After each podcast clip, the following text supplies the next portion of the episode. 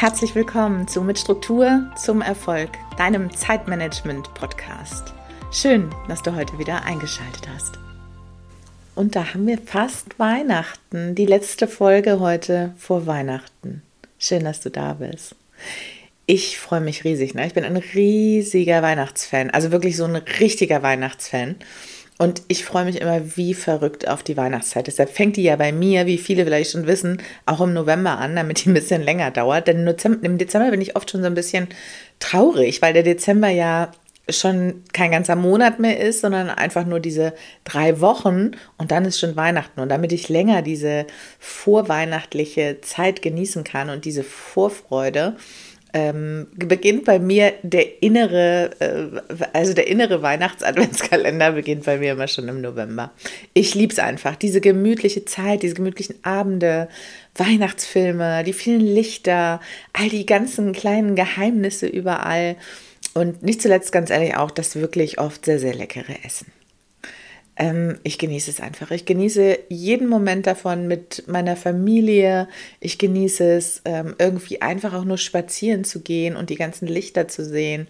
Ich bin einfach da. Das macht mich unglaublich glücklich und ich freue mich jedes Jahr unglaublich auf die Weihnachtszeit. Jetzt muss ich dazu sagen, dass ich überhaupt aus meiner Kindheit nahezu keine negativen Verbindungen mit Weihnachten habe. Bei uns war Weihnachten eigentlich nie stressig. Es war immer eine ruhige Zeit, auch die Vorweihnachtszeit. Der ganze Advent an sich war immer sehr verzaubert und meine Mama hat mir das irgendwie so vorgelebt und damit war für mich Weihnachten niemals mit Stress verbunden. Es gab immer diese winzig kleinen Geheimnisse und Überraschungen und ähm, die, die, die irgendwie die ganze Weihnachtszeit durchgezogen haben. Und Stress ist was, was ich überhaupt nicht damit verbinde. Jetzt habe ich auch eine relativ kleine Familie und da war das einfach nicht so. Es gab und gibt immer einfaches, aber gutes Essen zum Beispiel bei uns. Äh, manchmal so in der Vorweihnachtszeit kochen mein Freund und ich vielleicht mal ein bisschen größer oder so, aber so an Weihnachten selber gab es bei uns immer einfaches Essen. Es gab irgendwie, keine Ahnung, vielleicht mal Bockwurst mit Kartoffelsalat oder auch Fondue ist jetzt ja auch nicht so ein Riesenaufwand eigentlich, empfinde ich zumindest so. Ähm, das Wichtigste an Weihnachten war immer die gemeinsame Zeit, dass man irgendwie Dinge gemeinsam gemacht hat. Wir haben viel Spieleabende gemacht, auch schon in der Adventszeit und gerade um Weihnachten rum. Und deshalb lege ich da auch immer heute noch besonderen Wert drauf, dass wir eigentlich immer irgendwie neue Spiele oder sowas im Haus haben, wenn es so auf Weihnachten zugeht. Dann abends so gemütlich, alle schon im Schlafanzug, noch eine Runde spielen, wenn der Weihnachtsbaum an ist. Ja, ihr seht ich bin wirklich ein Riesenfan. Zeit mit der Familie, einfach mit Freunden, aber auch, und das ist mir total wichtig, Zeit für mich allein. Ich liebe das, an dir in der Weihnachtszeit im warmen Wohnzimmer auf der Couch zu liegen mit einer Wolldecke, wenn der Weihnachtsbaum dann leuchtet und dann einfach lesen, lesen, lesen, einen heißen Tee oder einen Kakao trinken und dann bin ich einfach total ich und ich bin ganz, ganz, ganz zufrieden dann. Ich finde aber auch, dass Weihnachten durchaus im Vorfeld manchmal so ein bisschen stressig sein darf, weil es einfach ja besonders ist. Weihnachten ist ein super besonderes Fest. Ich möchte eigentlich sagen, das Besonderste, was wir zumindest hier im deutschsprachigen Raum im Jahr feiern. Und wenn dann an so einem Fest alles wäre wie immer, dann wäre das ja wieder nicht so was Besonderes. Also ein bisschen Stress ist, glaube ich, ganz normal, aber, und das finde ich super wichtig, der darf sich echt in Grenzen halten. Ich habe so, so oft schon von Familien gehört, in denen die letzten Tage und manchmal auch schon Wochen vor Weihnachten so stressig sind, dass an Weihnachten selbst eigentlich alle nur hoffen, dass es bald vorbei ist. Und ich kann echt immer nur so als, als Tipp geben, insbesondere dort, wo viele Menschen zusammenkommen, da muss nicht nur viel vorbereitet werden, was Essen, Deko, Geschenke und sowas angeht. Da ist durchaus auch ratsam, sich im Vorfeld schon mal auf den ein oder anderen Konflikt vorzubereiten. Also nicht im Sinne von, äh, ah, mit dem werde ich mich wahrscheinlich auseinandersetzen, das ist ja Quatsch. Sondern so ein bisschen so, ach, guck mal, da kommen viele Menschen zusammen, nimm vielleicht mal alles nicht ganz so für bare Münze, was du da hörst. Ne? Ich glaube, das ist super wichtig, sich einfach darauf vorzubereiten, dass man nicht so hohe Erwartungen vielleicht auch an die Menschen hat, die da so zusammenkommen. Dann sind wir mal ehrlich, nicht jedem gefällt die zerrissene Jeans des Zwölfjährigen oder die Glitzernägel von der 13-Jährigen. Ich weiß, wovon ich spreche. Möglicherweise hat Tante Sabine auch ein paar Kilo zugelegt im letzten letzten Jahr oder der Onkel Markus hat ein paar Haare weniger. dass Oma Inge jetzt inzwischen nur noch das hört, was sie hören will und dass die Schwiegermama Katharina die Nährwerte der Buttercremetorte in Frage stellt. Das ist halt eben an so einem Abend oder an so einem Tag genauso denkbar, wie das Papa und Mama sich eben schwören, diese Familienfeier so nie wieder auszurichten. Also ich glaube, es hat ganz viel mit Erwartungsbildung zu tun. Was erwartet man denn von so einem Fest? Im Idealfall schraubt man die Erwartungen einfach sehr, sehr weit runter und versucht es darauf runter zu kondensieren, dass man einfach gemeinsam Zeit hat. Und ich bin jetzt auch schon in so einem Alter, ich bin 45, werde 46 Anfang nächsten Jahres, wo mir immer wieder einfällt, dass man vielleicht viele Dinge früher nicht so für bare Münze hätte nehmen sollen, dass man so nostalgisch auch zurückblickt und über Dinge wie was die Oma dann gesagt hat oder was die Tante Inge gesagt hat oder weiß ich nicht, heute vielleicht eher mit so einem Lächeln sieht. Und wenn man heute in so eine Situation reingeht und das dann schon tut und einfach weiß, Mensch, ja, ist ja Weihnachten, dann glaube ich, erspart man sich einfach für sich selbst schon eine Menge inneren mentalen Stress ich, ich finde, es gehört dazu. Men mentale Vorbereitung ist dann irgendwie auch alles. Und wenn es dann doch mal wieder zu viel wird und wenn mal wieder jemand fragt, so sag mal, wie ist das denn jetzt mit der Selbstständigkeit? Kannst du denn davon leben? Somit nur im Internet mit den Leuten arbeiten?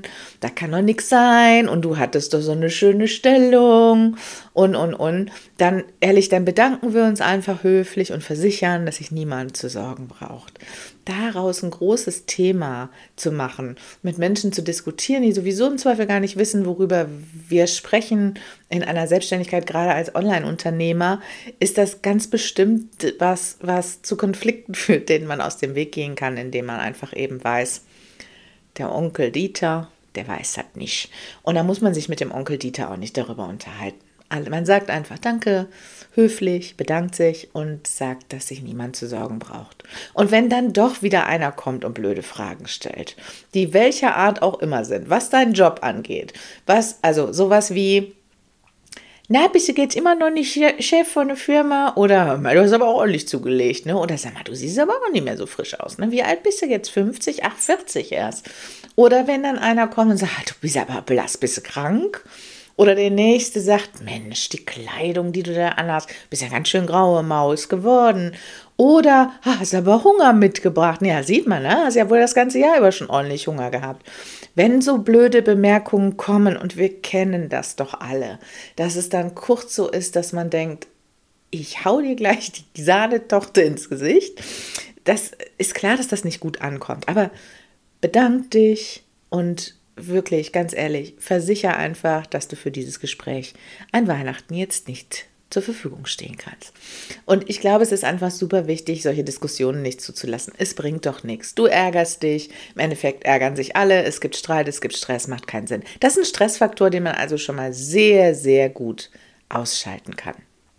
Ich glaube, das erfordert einfach auch ein bisschen Übung, aber irgendwann stellt man die Ohren einfach auf Durchzug und dann geht es einfach. Ein großer Stressfaktor für viele ähm, ist die Auswahl der Geschenke.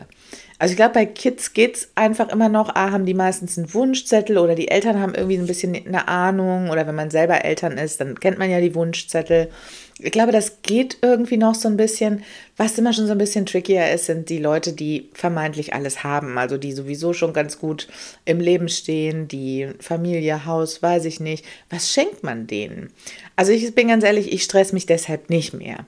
Wann immer es geht, verschenke ich genau zwei Dinge. Nämlich ein Buch und Zeit. Ein Buch, finde ich, ist nie verkehrt. Und wenn derjenige, der es jetzt geschenkt bekommt, das nicht liest, dann ist das zwar schade, aber dein Geschenk ist auf jeden Fall gut und du hast was Gutes damit ähm, bewerkstelligen wollen. Niemand kann jemandem was Schlechtes antun wollen, indem er ihm ein Buch schenkt. Gut, es sei jetzt, sei denn jetzt, du schenkst der Tante Sabine, die ein paar Kilo mehr auf Rippen hat, jetzt so ein Weight Watchers Rezeptbuch. Das sei vielleicht so ein bisschen, aber ich glaube, im Grunde ist klar, was ich sagen möchte. Ja, ein Buch. Also ein Buch finde ich ist immer ein tolles Geschenk. Und ob das jetzt ein Spiegel-Bestsellerlistenbuch ist oder ein Ratgeber oder ob das irgendwie einfach ein paar gesammelte Kurzgeschichten oder Gedichte sind. Ein bisschen kennt man ja noch immer die Menschen, mit denen man zu tun hat. Und ich glaube, dann weiß man auch, was mehr oder weniger gut ankommt. Wenn es was zum Lachen ist, ist es eigentlich selten verkehrt. Ja, und Zeit. Ich verschenke Zeit. Und zwar sehr, sehr, sehr geizig.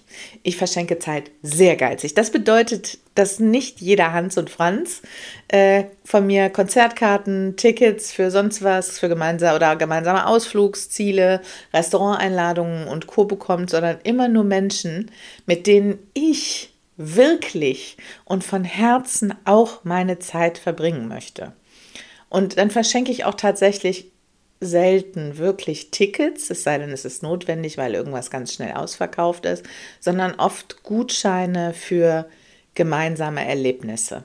Und dann kann man immer noch einen Termin irgendwie abstimmen. Ja, das ist manchmal etwas mühsam, weil es immer etwas schwierig ist, alle unter einen Hut zu bringen. Es klappt vielleicht auch gar nicht immer und dann muss halt irgendjemand mal zu Hause bleiben. Aber wo zum Beispiel Kinder im Spiel sind oder ein Job, der irgendwie international ist, da ist das nicht so ganz einfach. Aber dann einen festen Termin schon vorab äh, festzumachen, ist dann wirklich oft ganz, ganz problematisch, weil du weißt ja nie, wie andere Leute ihre Zeit eh schon verplant haben.